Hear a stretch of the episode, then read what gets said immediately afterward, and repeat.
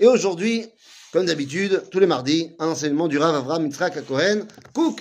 Et aujourd'hui, les amis, j'aimerais qu'on aille dans une étude très très très profonde du Rav Cook dans un texte qui s'appelle les Mahalach Haideot Israël. Une petite introduction pour que vous compreniez de quoi on parle. Dans ce texte-là, le Rav Kook va nous expliquer qu'il y a deux grands idéaux. Deux grands idéaux dans le monde, mais qui sont portés par le peuple juif de manière unique. Ces deux grands idéaux, eh bien, c'est ce qu'on appelle la idea à Elohit, c'est-à-dire l'idéal du divin, le dévoilement de Dieu dans ce monde, et à idea à Leumit, l'idéal de la nation, c'est-à-dire euh, comment est-ce que le peuple d'Israël se dévoile également dans ce monde.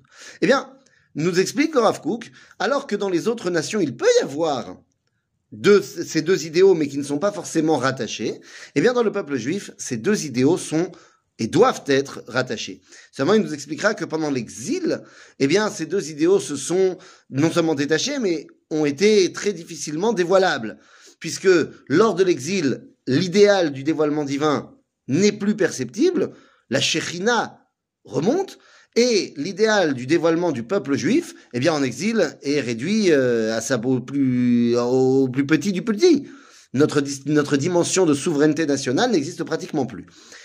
Et nous dit le Rav nous avons développé un troisième idéal durant l'exil qui s'appelle Aïdea Adatit, c'est-à-dire ma religion. Le fait de s'attacher au concept du divin par des actions. Alors, évidemment qu'il y avait également des actions avant, les mitzvot n'ont pas attendu qu'on parte en exil, mais le problème c'est que toute la vie et mon rapport avec Dieu n'était pas tourné uniquement par l'accomplissement de l'acte, mais reconnecter l'acte avec son origine.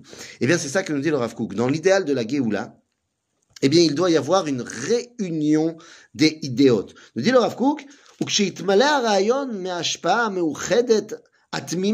lorsque l'idéal de réunification totale chez les idéot,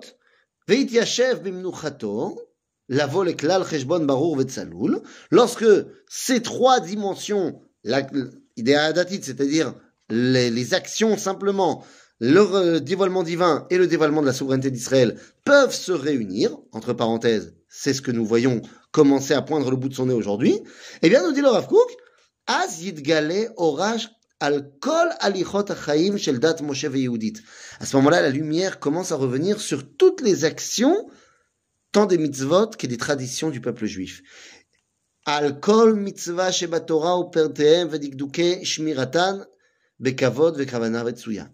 On va redonner eh bien, la grandeur des mitzvot et leurs intentions premières et réelles.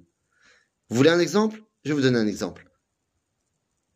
Les mitzvot ne peuvent pas être considérés que comme des actions personnelles pour que je me lie à l'éternité. Prenons un exemple. Eh bien, lorsque je prends la mitzvah des téphilines, alors c'est une mitzvah très importante, c'est le lien qui me lie avec Dieu. Mais je peux dire que les téphilines, c'est la connexion de ma pensée avec mon bras.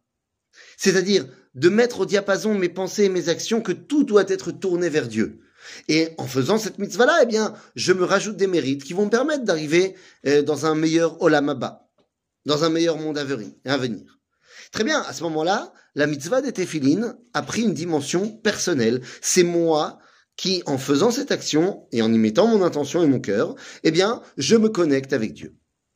C'est pas mal, mais c'est uniquement personnel. Ou alors, je peux décider que, eh bien, les téphilines, c'est autre chose.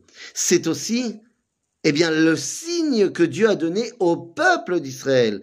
Puisque dans la sortie d'Égypte, eh bien, nous allons en mettant les tefilines, nous attacher au fait que Dieu nous a sortis d'Égypte. Comment ça qu'il nous a sortis d'Égypte? Eh bien oui, c'est ce qui a marqué dans les téphilines, que c'est en souvenir de la sortie d'Égypte.